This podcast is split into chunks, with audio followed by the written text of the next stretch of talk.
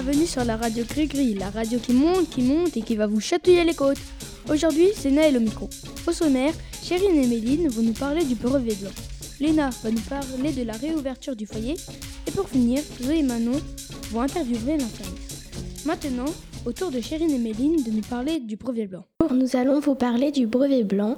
Il aura lieu le 13 et 14 mars. Nous avons voulu en savoir plus. Donc nous avons interviewé Monsieur Meria. À quoi ça sert le brevet blanc Alors tout d'abord, bonjour. À quoi sert le brevet blanc? Alors le brevet ou le DNB, diplôme national du brevet, c'est une épreuve, euh, un, un examen que passent les élèves de 3e à la fin de leur scolarité du cycle 4. Et donc le brevet blanc, c'est pour s'entraîner à préparer cet examen, pour le préparer dans les meilleures conditions. Quelle est la différence entre le brevet et le brevet blanc? Alors ben, j'ai déjà plus ou moins répondu à cette question. Quand on dit qu'une épreuve est blanche, ça signifie qu'il n'y a pas d'enjeu. Pour autant, c'est pour s'entraîner.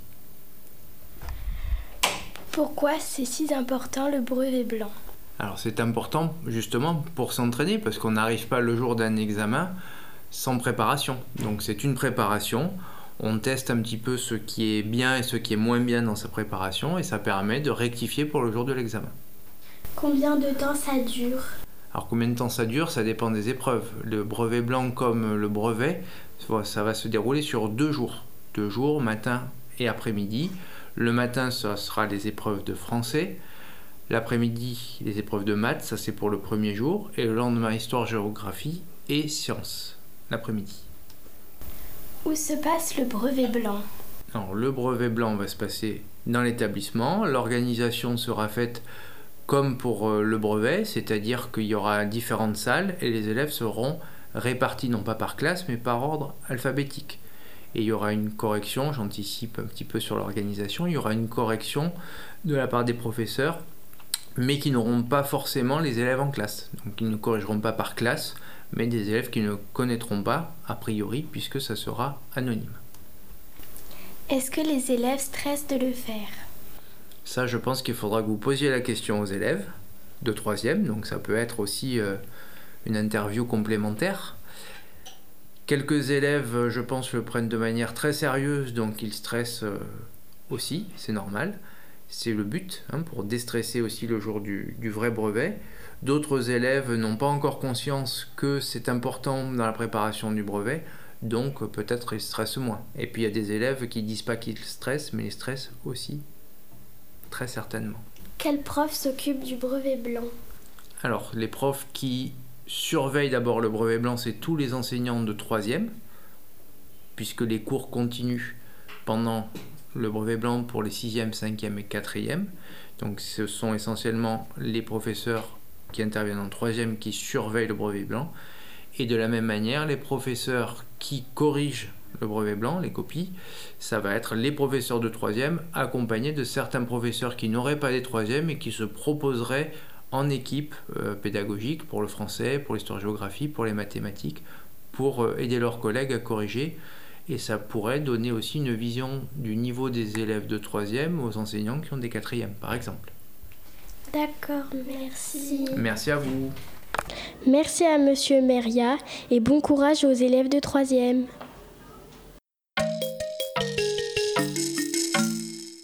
Merci les filles Maintenant, je laisse la parole à Léna, qui va nous parler du foyer. Salut, c'est Léna. Je vous informe que le foyer est ouvert tous les midis, de 12h30 à 13h15, en salle 104, à côté des sièges au rez-de-chaussée. Dans le foyer, il y a un baby-foot, un tableau à craie, une radio, des jeux de société et des fauteuils. Pour vous inscrire, c'est comme pour le CDI. À l'accueil, à côté de la vie scolaire, il y aura une feuille et vous pourrez écrire votre nom. Chaque classe a son midi. Le lundi, c'est les sixièmes. Le mardi, c'est les cinquièmes. Le jeudi, les quatrièmes et le vendredi, les troisièmes. Essayez de vous inscrire le plus vite possible à la récréation de 10 heures parce qu'il n'y a que 15 places. À la prochaine!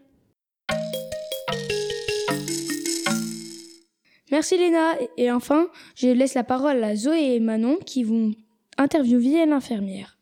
Oui, merci. Bonjour à tous. Nous avons voulu en savoir plus dans le métier d'infirmière au collège. Nous avons été donc interviewés dans notre studio Madame François, notre nouvelle infirmière, arrivée au collège en octobre 2022. Bonjour Madame François. Bonjour à toutes les deux. Quel est votre parcours? Alors, mon parcours. Euh, donc, j'ai eu mon diplôme d'infirmière en 2004.